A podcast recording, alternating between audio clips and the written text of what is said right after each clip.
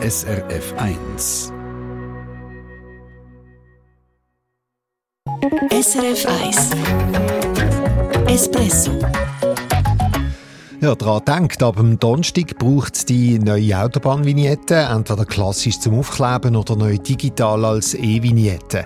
Und wenn Sie so eine E-Vignette wollen, dann lösen Sie die am besten auf der offiziellen Seite vom Bund, sonst zahlen Sie unnötig zu viel. Und wer haftet eigentlich, wenn meine Jacken in einer Garderobe verschwinden, zum Beispiel an einem Konzert? Kann hier ein Veranstalter die Haftung einfach ausschließen? Klären wir ein bisschen später. Ich bin Stefan Wüttrich. Guten Morgen miteinander. Die neue E-Vignette ist ein Verkaufsschlager. Schon mehr als anderthalb Millionen Leute haben so eine gelöst und ihre Autonummern also digital hinterlegt. Das sagt uns das zuständige Bundesamt für Zoll- und Grenzsicherheit. Die E-Vignette kostet 40 Franken, genau gleich viel wie die klassische Klebevariante, es ja auch weiterhin gibt. Eben, ab dem Donnerstag, 1. Februar, braucht es die Vignette fürs 2024. Beim Bund rechnen wir darum damit, dass der Run auf die E-Vignette diese Woche jetzt nochmal zunimmt. Und darum sagt Ihnen mein Teamkollege Peter Fritsche nochmal auf, was Sie schauen müssen, damit Sie nicht für etwas zahlen, was gar nicht nötig ist. Ja, vielleicht ist mir ja nicht sicher, wo man die E-Vignetten überhaupt kann lösen kann und tippt die Suchmaschinen einfach mal E-Vignetten, Schweiz etc. ein. Aber dann tauchen gerade verschiedene Seiten auf. Äh, welche jetzt? Wir empfehlen ganz klar die E-Vignette über den einzigen offiziellen Webshop via www www.e-vignette.ch zu kaufen. Sagt Tabea Rüdin. Sie ist Mediensprecherin beim Bundesamt für Zoll- und Grenzsicherheit. Ich sage sie gerade nochmal, die Adresse e-vignette.ch.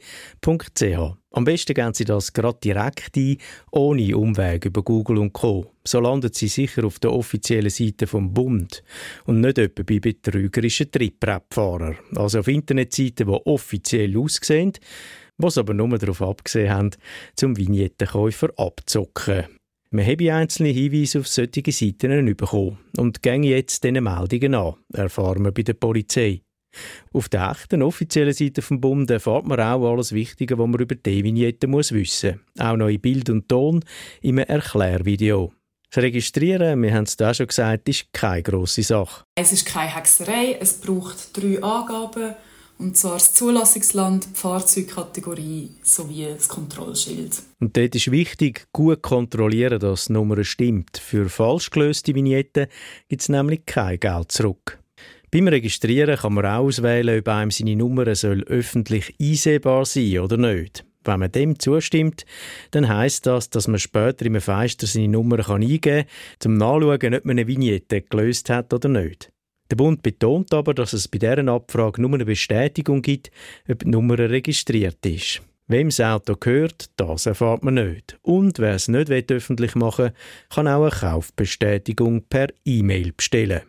Jetzt haben wir bei Espresso auch schon Mails bekommen von Hörerinnen und Hörern, die unsicher sind. Zum Beispiel, wie sie auf einer Seite von einem Drittanbieter gelandet sind, wo auch so E-Vignetten verkauft. Und sie fragen sich, ob das echt seriös ist. Tabea Rüdin da dazu. Grundsätzlich dürfen Drittanbieter die E-Vignettenregistrierung für ihre Kundinnen und Kunden übernehmen und dafür, respektive auch für allfällige zusätzliche Dienstleistungen, eine Servicegebühr verlangen. Uns sind diesbezüglich bis anhin auch keine Betrugsfälle bekannt. Aber mit dieser Servicegebühr zahlt man dann halt schnell mal um die 50 Franken für so eine digitale Vignette.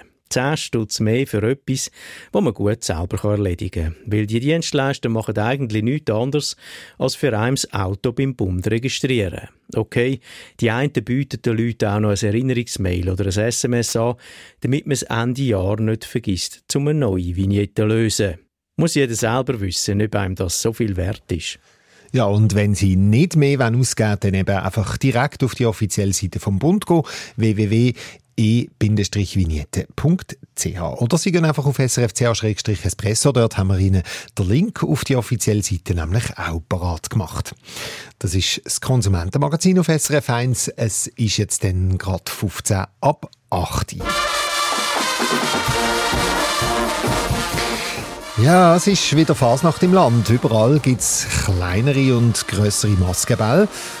Und organisieren tun die ja vielmal lokale Vereine, eben eine Guggenmusik zum Beispiel. Und da haben wir gerade letzte eine Frage bekommen aus einem Verein. Es geht um die Garderoben. Und zwar verlangt der Verein amix zwei Franken pro Jacke. Und die fragen sich jetzt, was ist, wenn etwas wegkommt oder kaputt geht. Wir machen mit der Aufschrift Wir übernehmen keine Haftung auf den Haftungsausschluss aufmerksam. Ist das gesetzeskonform oder übernehmen wir mit dem Entgelt eine Aufbewahrungspflicht mit entsprechender Haftung? Espresso? Aha. Schlauer in die Woche. Ja, also der Verein wird wissen, sind sie fein raus, wenn sie bei der Garderobe einfach anschreiben, wir übernehmen keine Haftung oder lenkt das nicht? Meine Teamkollegin Sabrina Lehmann, selber begeisterte Fasnächtlerin, hat es abgeklärt. Ja, so Garderobe gibt es natürlich an vielen Anlässen, an Konzerten, Partys, Abendunterhaltungen. Ganz egal, ob Tonhalle oder Hundsverlochete. Und sobald man die Jacke an einen bewachten Haken anhängen lässt, sehe das wie ein Vertrag, ein sogenannter Hinterlegungsvertrag, sagt der Friedrich Krauskopf, Professor für Privatrecht an der Uni Bern. Der Aufbewahrer hat dann die Pflicht, die Gegenstände, die er entgegennimmt, an einem sicheren Ort aufzubewahren. Nehmen wir also mal den Maskenball als Beispiel. Wenn ich am Eingang 2 Franken zahle, meine Jacke abgebe und dafür ein Nümmerli überkomme, heisst das, ich muss mich darauf verlassen, dass meine Jacke auch am Morgen um eins oder zwei, je nachdem, wenn ich halt heimgehe, noch dort ist. Jetzt fragt ja unseren Hörer, ob man denn die Haftung auch ausschliessen als Veranstalter. Eben, zum Beispiel mit Zettel, wo drauf steht, dass man nicht haftet. Grundsätzlich schon, sagt der Friedrich Krauskopf. Reden wir nachher noch drüber. Ganz wichtig ist aber, dass die, die die Garderobe nutzen, das wissen. Ein Haftungsausschluss, der auf einem äh, Anschlag steht, auf einem Plakat oder sonst wie angeschrieben ist, muss derart deutlich gemacht sein, dass es klar ist, dass sämtliche Personen, die die Garderobe nutzen, dies auch zur Kenntnis genommen haben und damit einverstanden sind. Dieses Einverständnis geben sie dann kund, indem sie trotz dieses Anschlags, trotz dieses Hinweis, ihre Sachen an der Garderobe abgeben. Ein kleiner A4-Zettel irgendwo beim Eingang versteckt würde da also sicher nicht lange. Dann gilt eben der Haftungsausschluss nicht. Aber nehmen wir mal an, der Veranstalter hat das super überall angeschrieben und die Leute geben ihre Jacke trotzdem ab. Dann haftet der Veranstalter eben nicht, wenn irgendwo etwas blöd gelaufen ist und zum Beispiel der Schal aus dem Ärmel rausgefallen ist und nicht mehr rum ist. Ausser wenn der Veranstalter grob fahrlässig oder vorsätzlich gehandelt hat. Der Privatrechtsprofessor macht ein Beispiel. Eine grobe Fahrlässigkeit liegt dort vor, wo eine Garderobe unbewacht bleibt oder zeitweise nicht bewacht wird. Das wäre dann äh, eine Verletzung einer elementaren Vorsichtsregeln, dass man eine Garderobe mit Wertsachen nicht unbewacht lässt. Und vorsätzlich würde bedeuten, wenn der Veranstalter oder seine Mitarbeitenden selber etwas würden klauen Nur müsste mir das dann auch noch beweisen Also, die Haftung kann man grundsätzlich ausschliessen mit diesen zwei Ausnahmen. Und das gilt natürlich für alle Garderoben an Veranstaltungen, egal ob Verein oder Tonhalle. Und das gilt auch fürs Restaurant.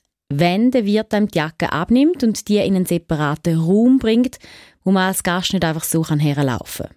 Entscheidend ist im Restaurant, wo die Garderobe ist. Im Unterschied zum vorigen Fall, wo es darum geht, dass man Gegenstände entgegennimmt gegen Geld, ist das bloße Bereitstellen einer Garderobe etwa im Eingangsbereich eines Restaurants bloß eine Gefälligkeit von Seiten äh, des äh, Restaurantbetreibers beispielsweise. Heißt, der Wirt haftet denn nicht. Also, Restaurant, gleiche Spielregeln wie Veranstaltungen und weil ja in den einen Kantonen schon Skiferien sind, schauen wir uns das gerade auch noch schnell an. Beispiel Skiraum in einem Hotel, wo man Ski, die Stöcke und Schuhe und all das Zeug tut. Dort können sich die Hotels nicht einfach so aus der Verantwortung ziehen. Auch nicht mit einem Schild, wo eben drauf steht, dass man die Haftung ablehne zum Beispiel. Das geht dort nicht. Wenn also Ski wegkommen, dann muss das Hotel dafür gerade stehen. Ja, und wenn wir schon bei der Skiferien sind, in einer Überbauung mit Ferienwohnungen und einem gemeinsamen Skiraum, dort geht der Experte Frederik Krauskopf davon aus, dass jeder Mieter halt selber für sein Zeug verantwortlich ist. Da haftet also der Vermieter nicht, also anders als im Hotel. Aber um das ganz sicher sagen, für das müsste zuerst mal ein Gericht ein Urteil fällen. Wir hoffen natürlich, dass Ihnen nichts wegkommt, egal ob in den Skiferien oder am Maskenball. SRF 1 Espresso. Eine Sendung von SRF1. Mehr Informationen und Podcasts auf srf1.ch.